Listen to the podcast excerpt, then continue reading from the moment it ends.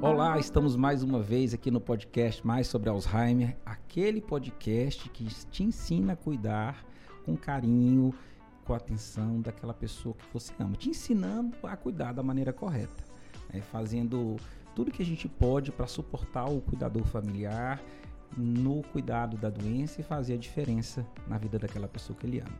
E hoje eu tô aqui com uma pessoa amiga também, acho que só trago para cá amigos, né?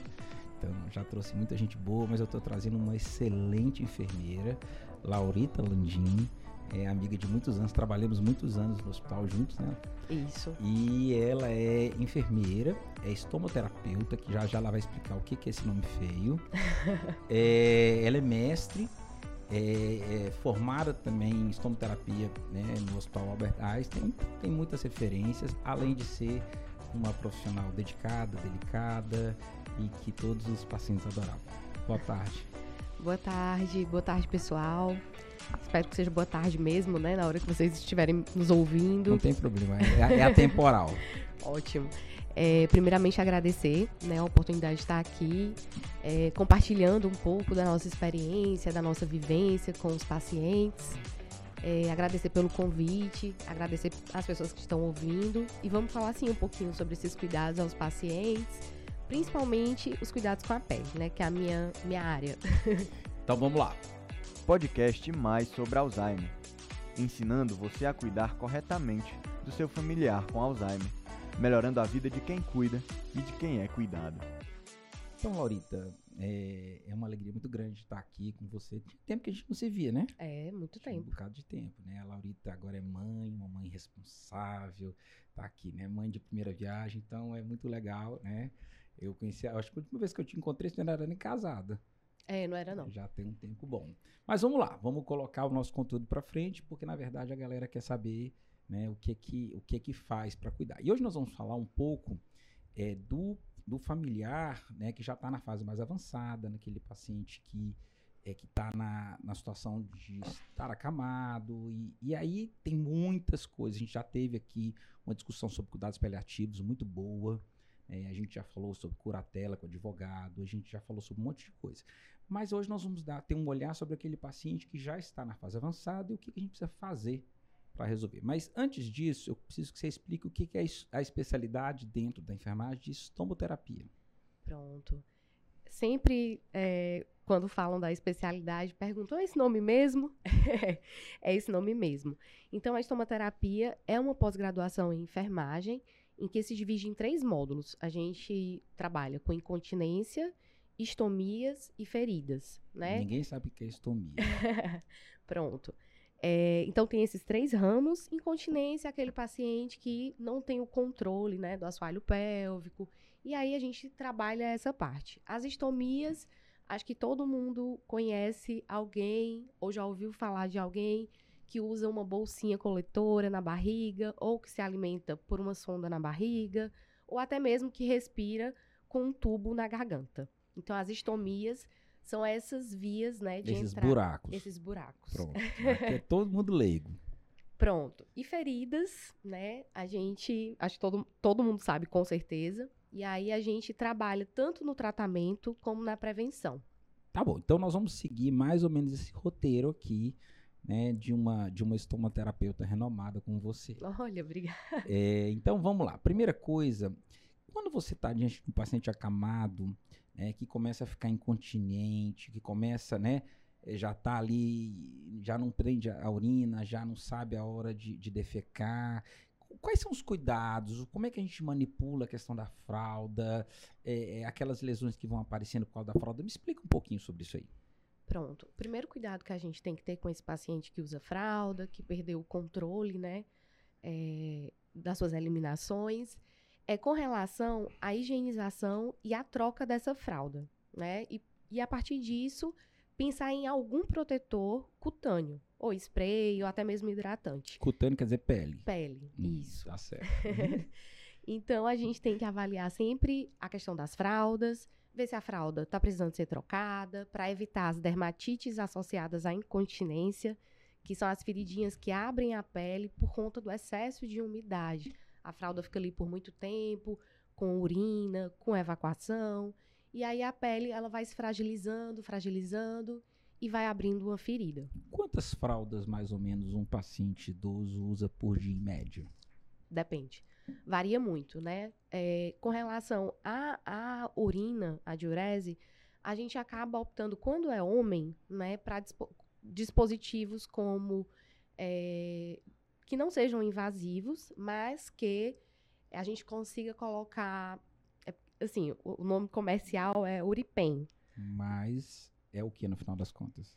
É um dispositivo. É uma camisinha. É uma camisinha que a gente que você coloca conecta. no pênis e tem um canudinho na ponta. Isso. Pronto. É Exatamente. ela é cheia de pudor pra falar Tava aqui. cheio de pudor.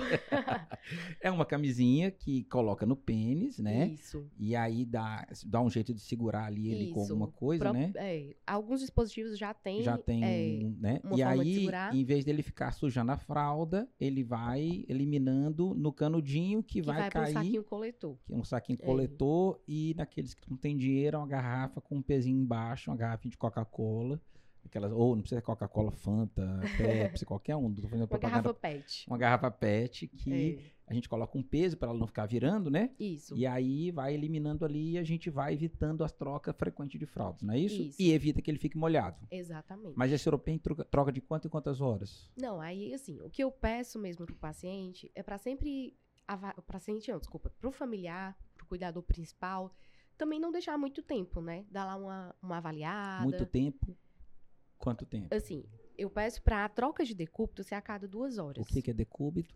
Troca de posição. Hum, tá. Troca de posição no Eu leito. tô brincando com essas coisas, mas é porque o nosso povo é Com leigo. certeza. E aí a ideia é tornar uma das coisas que o projeto mais sobre Alza- mais sobre Alzheimer faz é justamente trazer uma linguagem simples, acessível, para que todo mundo entenda o que, que tem que ser feito. Exatamente. Aqui não tem nada de, é, de, de, de chique, não. É todo mundo bem simples. Pronto. Então, assim, é a mudança de posição, né? A mudança de decúbito, que é uma coisa que eu faço com todos os pacientes que eu visito, que eu acompanho, que estão acamados, é imprimir um relógio, né? Quando a gente coloca no Google é, relógio de mudança de decúbito, Sim. pode até imprimir, colocar lá na, na porta, é, ou no quadro, Em cima da cama. em cima assim. da cama, onde achar, assim, um ponto de visão. E aí coloca lá pro cuidador sempre lembrar de mudar o paciente de posição. Por que, que ele precisa mudar de posição? Pronto. A cada duas horas, o ideal que seja essa mudança de posição. Alívio das proeminências ósseas, né? Os pontos de osso que a gente tem no corpo. É importante que esse paciente mude de posição, porque o paciente muito tempo numa posição só, aquela pele ela vai começar a sofrer, né? Por quê? Pronto. aquela, pe a- aquela pele vai sofrer uma pressão, né? Se for em proeminência óssea, então, que já tem uma pontinha ali saindo, é mais fácil ainda que essa pele se rompa. É, com a pressão, não vai chegar oxigênio direito ali, né? Então, a gente vai, ter- vai começar a ter um sofrimento tecidual. E aí, essa pele vai começar a receber menos nutrientes, vai começar a sofrer mais, e logo, logo, essa pele vai abrir. É a famosa escara, que o nome não é escara. Né? Exatamente. O nome é úlcera por pressão. Isso. né? Então, o que a, a Laurita está colocando aqui é que, por o paciente ficar na mesma posição, o peso do corpo dele em cima do bumbum, em cima aqui do trocânter, que é a parte aqui do lado, né? Isso. Do calcanhar, na orelha, né? Na, às vezes no, no, no cotovelo. Isso. Os Então, ossos que ficam Os ossos, né? E aí o paciente, geralmente nessa fase, ele começa a emagrecer mais, porque ele também já não come tão legal. Então, o coxinha de pouso, que é aquela quantidade de gordura vai diminuindo, a proteção vai diminuindo, e aquele peso do corpo naquela região faz com que chegue menos, chegue menos sangue. E sem sangue, não tem vida. Exatamente. E aí nós temos a famosa escara, que, uma vez que abre, preste atenção você que está me ouvindo agora, são três meses para fechar, se for uma escara profunda. Então, é, E se tudo correr bem, né? e se tudo correr bem, pô, se, for- se no, no tempo de, de cuidado for feita a mudança de decúbito. É. Porque eu sempre brinco com os familiares que você pode ter um curativo com prata nanocristalizada, Uhum. pararará, que é o curativo mais chique, pararará. Se não tiver sangue, não resolve. O que faz o curativo, o que faz a ferida fechar não é o curativo, é o sangue. O curativo vai criar um meio ótimo para que o corpo faça o trabalho dele. Exatamente. Mas se não tiver o meio ótimo, ou seja, se não tiver sangue, né? Se não tiver o meio ótimo com sangue, não fica bom nunca, né? Exatamente. E um ponto aí principal também é que se não houver mudança de decúbito, também não, não acontece nada. Porque a gente, porque a gente precisa fazer che- chegar sangue naquele lugar. É. né? Então, é você que está nos escutando agora, você precisa entender que essa mudança de posição, ela precisa é, começar a ser feita assim que o paciente começa a se acamar. Né? E que, por exemplo, é comum, às vezes, numa, num paciente que não é demenciado, mas que é, por exemplo, paraplégico, que fica na mesma posição, por exemplo, na cadeira de rodas, ele pode aparecer- apresentar uma úlcera porque ele não percebe. É interessante quando a gente vai no cinema, né? É a melhor explicação que eu vejo para isso. A gente vai no cinema e a gente daqui 15 minutos a gente vira o bumbum para cá, mais 15 minutos a gente vira o bumbum para lá. Por quê? Porque na verdade, como é, a gente tem essa sensibilidade, começa a formigar. Só que o paciente demenciado não, ele até percebe talvez isso, não sei se percebe, né? Talvez ele esteja lá meio confuso, mas ele não consegue mudar de posição. Então, se ele não conseguir mudar de posição, ele não vai conseguir é, é, é, aliviar aquela região, ela vai começar a sofrer um mês, dois meses, três meses, e aí vai abrir a ferida. E essa ferida, ela é em cunha. Explica o que é isso. É de dentro para fora. Isso. E é, aí, às vezes, exatamente. Vira um buracão. Já aconteceu uma vez que eu cheguei na casa de um paciente e falei assim, olha, doutor, a enfermeira abriu um buraco na bunda do papai. E na verdade não é isso, né? É porque na verdade a ferida já estava profunda, é- é- é- ela, ela isquemiou, faltou sangue né, na pele, no subcutâneo, no músculo, chegando perto do osso já.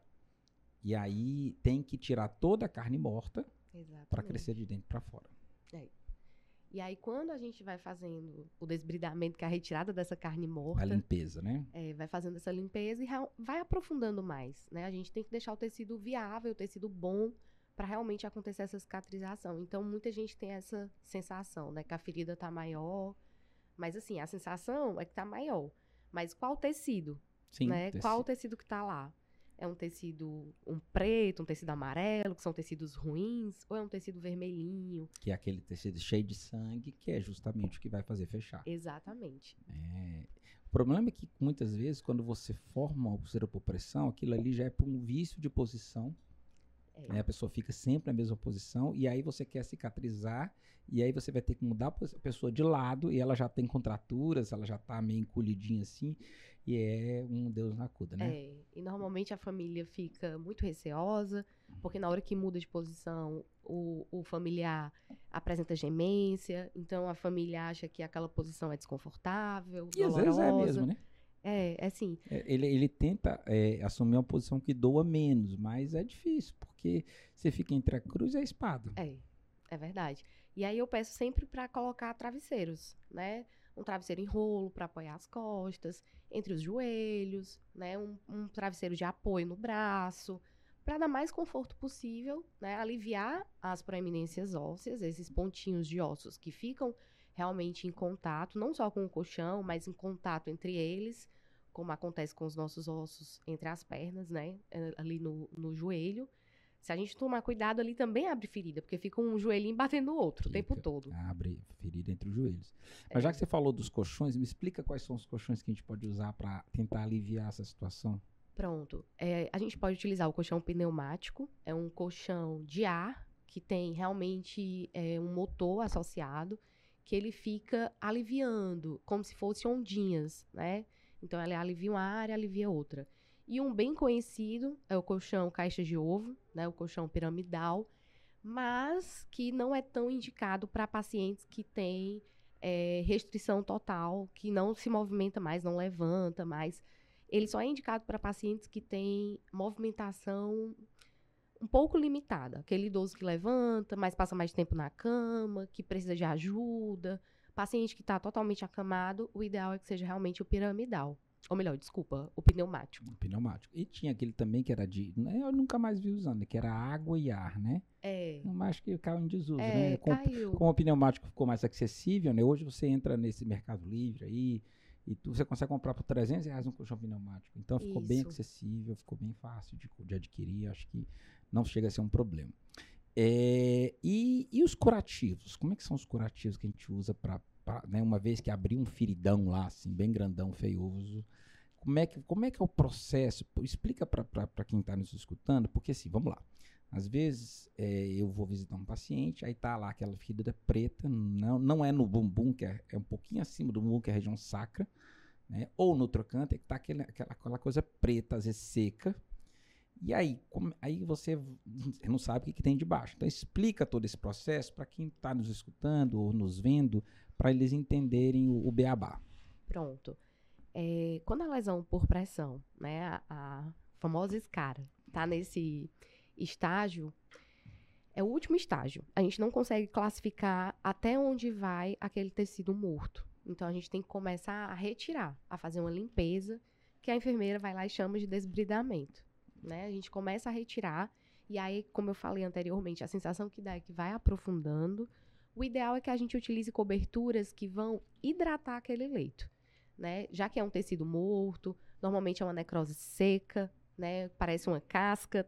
Inclusive, já teve familiar que perguntou se não era um bom sinal, porque criou uma casquinha. Mas você vê que aquela casquinha não é saudável, né? Muitas vezes aquela casquinha vem associada de uma borda bem avermelhada e bem quente. Ou seja, na verdade, aquela casquinha é a ponta do iceberg, né? É, ótima definição. É bem a ponta do iceberg mesmo. Porque de, ali para baixo tá tudo morto, né? É.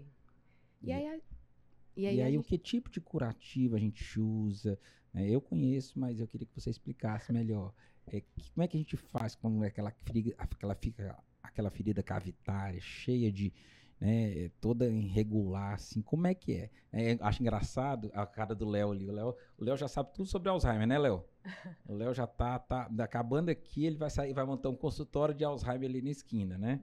Porque ele já tá, porque não só ele escuta aqui, mas ele tem que escutar de novo depois para poder fazer as edições, né? E aí agora a gente está colocando tudo no YouTube, então tem que ir bem, bem direitinho. Mas é, eu acho engraçado, Léo, que as enfermeiras chegam e falam assim: a ferida está começando a cicatrizar, tá aquela monte de sangue né, vermelho assim, né? Aí ela fala: ai, tá lindo! Eu sei, a enfermeira é a única pessoa que eu consegue achar uma ferida linda. Mas, não tô, tô mentindo que vocês falam isso? De jeito nenhum, verdade. E aí, conta Absoluto. como é que é. Pronto. Quando tá assim, a ferida tá horrível, né? Tá feia. Quando ela tá preta. Quando ela tá preta. A gente tem que realmente remover o tecido morto para ela cicatrizar. E a ferida vai ficando mais cavitária. Sempre a gente tem que avaliar o tecido para utilizar a cobertura ideal, né? O curativo ideal. Então, se lá tá preto, né, é uma necrose seca, a gente tem que hidratar para que aconteça o desbridamento. Hidratar com hidrogel, né? Hidrogel? É um é? gel à base de água. Ah, entendi. É Entendeu, um hidrogel, Léo? Hum. É uma papaina, né? Uma colagenase conhecidíssima, a colagenase das famílias. É. Então depende muito da situação em que se encontra aquela necrose para a gente desbridando. E depende do bolso também, né? Isso, depende muito do bolso, com certeza. Porque assim, tem os curativos muito tops, mas são caros, né? São. Então, aí a gente pode usar um curativo mais barato. A colagenase, por exemplo, é barato? Assim, é, é uma coisa que eu sempre falo também, né? É pesar o custo-benefício. Pois é, é mais barato, mas não é, o, não é ideal. Isso. Aí, às vezes, utiliza não só a colagenase, né? Utiliza uma pomada, mas uma pomada que não tem tanta eficácia, né? Não estou falando da colagenase em si, mas de modo geral. Às vezes não tem tanta indicação para aquela ferida e acaba que aquela ferida vai é, passando mais tempo, é, complicando e aí eu acho, eu acho importante a gente entrar numa dinâmica de entender, e, é, e o nosso, nossa função aqui é mostrar para vocês isso, é que é importante nessa fase um especialista em feridas. Porque muitos vão se aventurar, né? Aí põe tudo que imaginar na frente, até borra de café o pessoal põe e a confusão é grande demais. Então, né, açúcar, é, e aí vai, né? Então, existe hoje uma ciência, existe hoje um entendimento qual é o processo, que, que, que caminho, qual o passo a passo que precisa ser seguido para cicatrizar aquela ferida e não deixar abrir mais. E esse trabalho chama-se estomoterapia.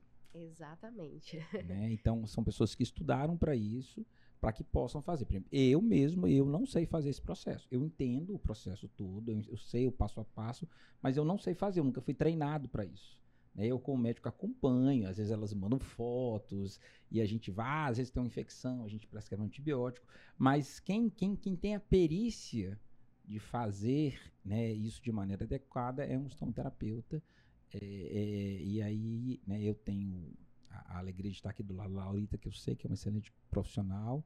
É, tem uma outra amiga nossa, Silvana, que também é minha parceira de muitos anos. E são elas que eu indico para fazer esse tipo de trabalho, porque é, não é qualquer um que consegue fazer.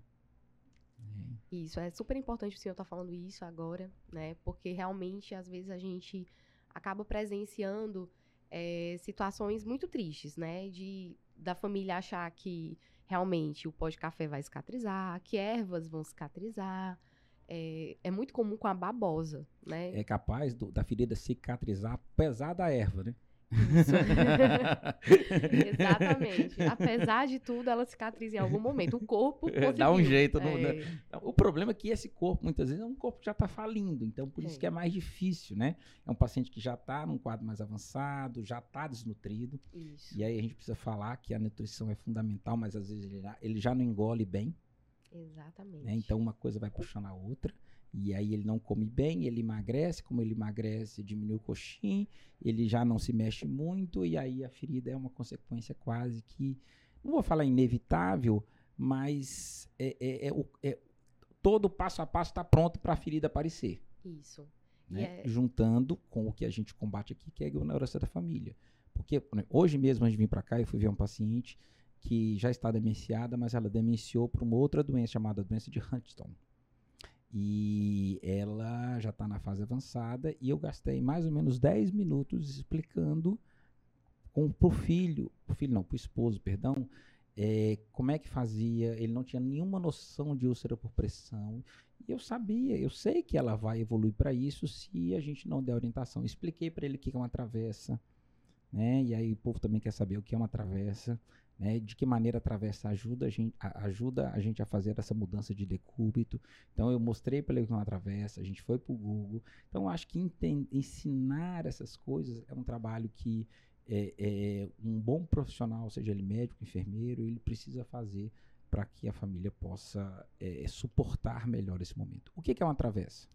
Pronto, a travessa é um lençol, né, que a gente coloca é, na, na altura média do paciente, né? É no centro de massa, é onde está o peso, é, o peso médio dele, né? Normalmente ali é, entre bumbum, costas, é onde a gente tem um ponto de equilíbrio e que a gente vai conseguir mobilizar aquele paciente. Né? A travessa vai ser um lençol dobrado, de forma retangular, que vai ficar de um lado e de outro da Geralmente cama. mais grosso, né? Isso, mais grosso, mais resistente, que a gente possa...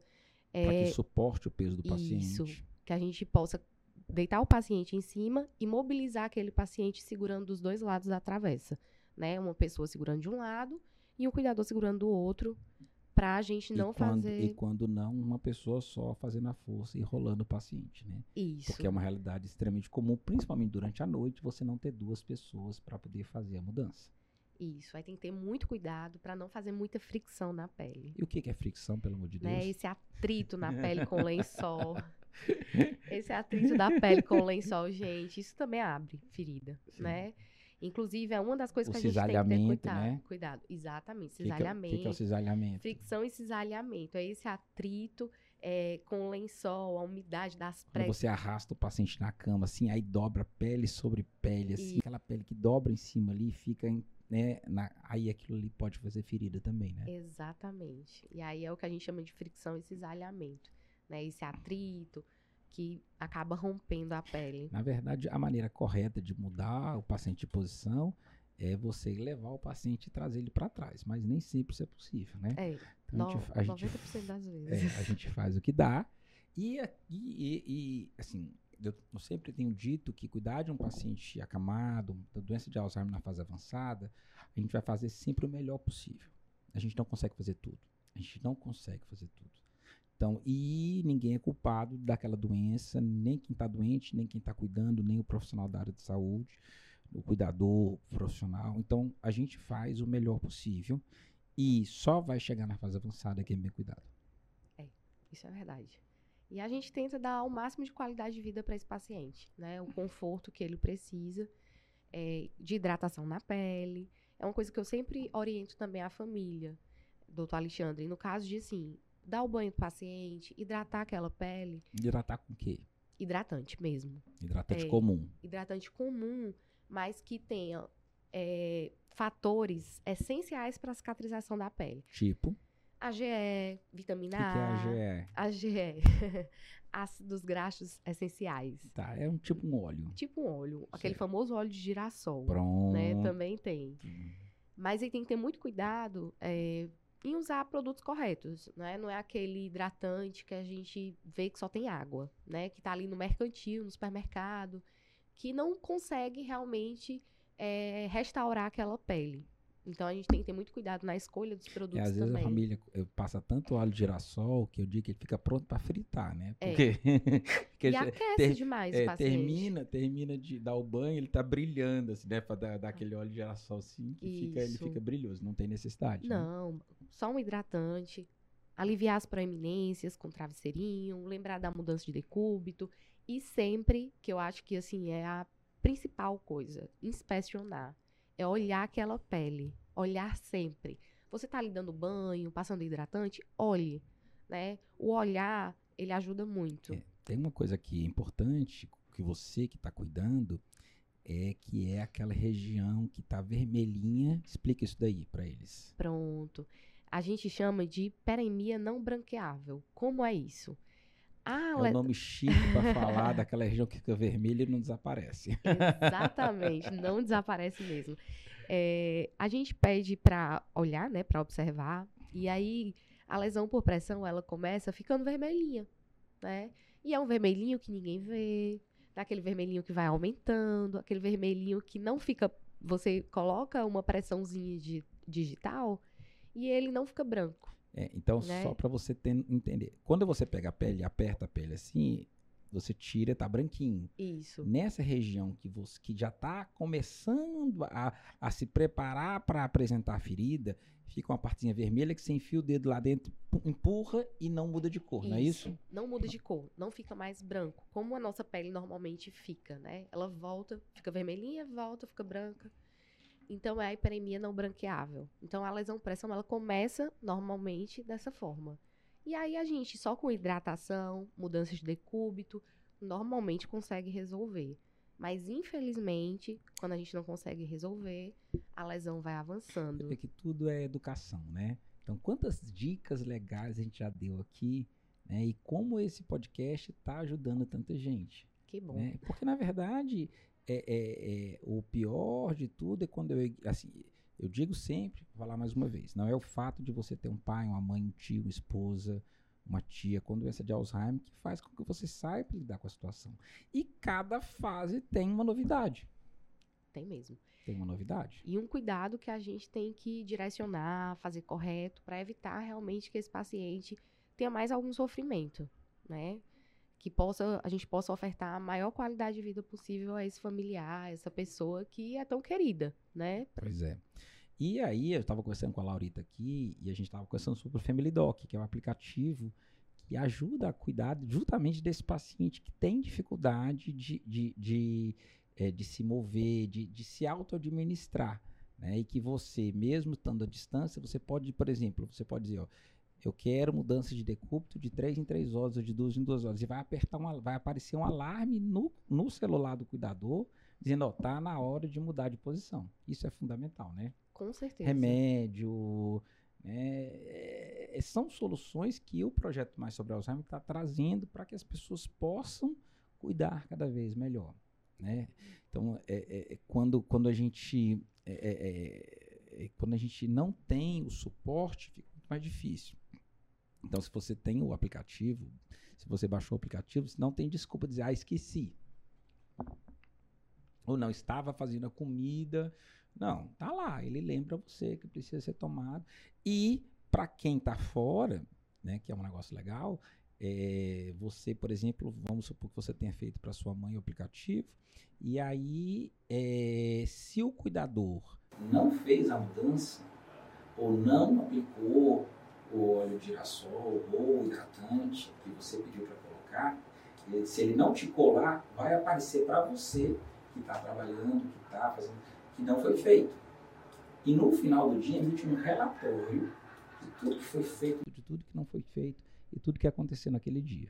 Isso ajuda a gente a acompanhar mais de perto, né? E a gente desenvolveu, na verdade, eu tive essa ideia e a gente demorou quase dois anos desenvolvendo para que a gente possa dar suporte para você, para que o aplicativo possa fazer diferença na sua vida e, e mudar a realidade do cuidado. É, eu acho que, que é, é, nós precisamos levar esse aplicativo mais longe. Você, como enfermeira, como é que você vê isso? Acho excelente, né? A segurança de que seu familiar está sendo bem tratado, bem assistido, né? De receber aquele feedback em tempo real e no final ainda emitir um relatório que a gente pode disponibilizar para os outros familiares, né? Algo que a gente vê muito na, na vivência, né? Do dia a dia, que a família sempre tem um cuidador principal e que aquele cuidador tem que sempre é, emitir notícias. Gerenciar, gerenciar muitas coisas tudo. ao mesmo tempo, né? Isso, além da sua vida normalmente, né? Porque tem a vida da, do familiar, do ente querido, que ele tem que gerenciar, e as suas próprias demandas, né? Então, com certeza o Family Doc vai ajudar, né? É, nesse, nesse, nesse ponto, né? E dar essa segurança para o familiar e até mesmo para o cuidador, no sentido de que, ah, vou fazer isso agora. Ah, vou administrar a medicação. É, eu, uma coisa que eu sempre digo que é legal é que, por exemplo, se você tiver um cuidador que chegou hoje, ele tem um roteiro de tudo que ele precisa fazer naquele dia e na hora certa. É verdade. Entendeu? Então, assim, é, é, já é um guia para aquele cuidador e sem aquele problema dos famosos caderninhos, né? Que se perdem as folhas. Então, aqui fica todo histórico. Isso. E uma das coisas que a gente não fez ainda, mas a gente vai fazer, mas é, por exemplo, emitir um, um, uma média das pressões do mês inteiro para mandar para o médico. Ótimo. Entendeu? É um diário mesmo. É um diário, mas assim, é um diário que não se perde. Fica tudo salvo na, na nuvem, na internet, e aí basta a gente entrar lá e acessar que tá lá todas as informações. Né? Ah, não, papai teve febre ontem ou antes de ontem. Ah, tá lá, está salvo. Às vezes é, chega na emergência, não, eu tive febre, não sei se foi quarta, se foi quinta, tá lá escrito. Verdade. Né? Então tudo isso é uma segurança, é um suporte né, para, é, é, para que a gente pode, possa cuidar melhor. Né? É, e, e, essa é a nossa meta. Né? Eu, a gente está sempre trazendo pessoas que, que possam dar um pouquinho para você, né? para que no final das contas a gente possa ajudar. E eu, eu digo sempre que a internet ela tem existido para tantas coisas ruins, mas a gente pode usá-las para usá-la para que coisas boas sejam feitas. Isso. E a oportunidade de agradecer mais uma vez que estar presente aqui. Está é, sendo muito gratificante. É, eu acho que a gente é, pode contribuir com a vida de outras pessoas nesse momento. E que é isso que tem que ser feito, né? O bem, espalhar o bem por aí, plantar uma sementinha.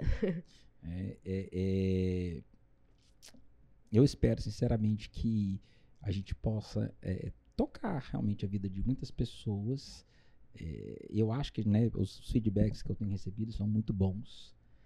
E eu acho que a gente tem muito a fazer, muito a conquistar, no sentido de mudar a vida das pessoas com informações. O nosso foco principal é a educação. Mas também a gente pode trazer soluções tecnológicas que possam fazer a diferença. É, então, é isso. Eu acho que nós vamos ter que marcar outro dia, porque tem outros assuntos. A gente não falou de sonda, a gente acabou não falando da, da, da, da incontinência urinária direito, né? Na hora. Bora Só marcar? chamar, vamos sim. Vamos fazer a parte 2. Pronto, na hora. É só chamar Laurita Landim, parte 2. Dessa vez a Silvana tem que vir junto. Pois é, aí a gente traz a Silvana, a gente faz uma conversa de três. A Silvana é a, é a, é a nossa outra parceira que fugiu desse podcast como o diabo foge da cruz. Exatamente. E aí talvez ela venha do seu, ela venha junto e a gente possa fazer um... Vou arrastar. Vai arrastar? então tá bom. Quem sabe mês que vem, né? Vamos combinar? Vamos sim. Que aí é um fica, prazer. Fica enorme. um emendado no outro, porque aí a gente fala dos outros temas, que são temas muito pertinentes e que não deu tempo da gente falar hoje. Combinado. Tá bom? Laurita, eu queria te agradecer, dizer que foi um prazer revê-la depois de tanto tempo, apesar de que é, hoje com as redes sociais, tem muitos anos que não vejo a Laurita, mas ela está acompanhando a minha vida e eu estou acompanhando a vida dela, não é assim? Sempre. Né? sempre eu vejo sempre. A, é, ela casada com o esposo, filhinho, e a gente, né, é, todo torcedor do Ceará, o menino desde, desde que nasceu, né? E a gente vai vendo aí a, a, as alegrias da vida um do outro. E vamos em frente, a gente tem muito para fazer pelas pessoas, tá bom? Muito obrigado. Você que não baixou o aplicativo Family Doc, entra lá na Apple Store ou na Google Play, coloca Family Doc, Family com Y, DOC, Family Doc, e você vai encontrar, ou então entra no site, lá tem vários tutoriais, tem o canal no YouTube também do Family Doc, tem o Instagram. Então a gente está aí tentando oferecer para você o melhor e fazer a diferença na sua vida. Um beijo para vocês e até o próximo podcast.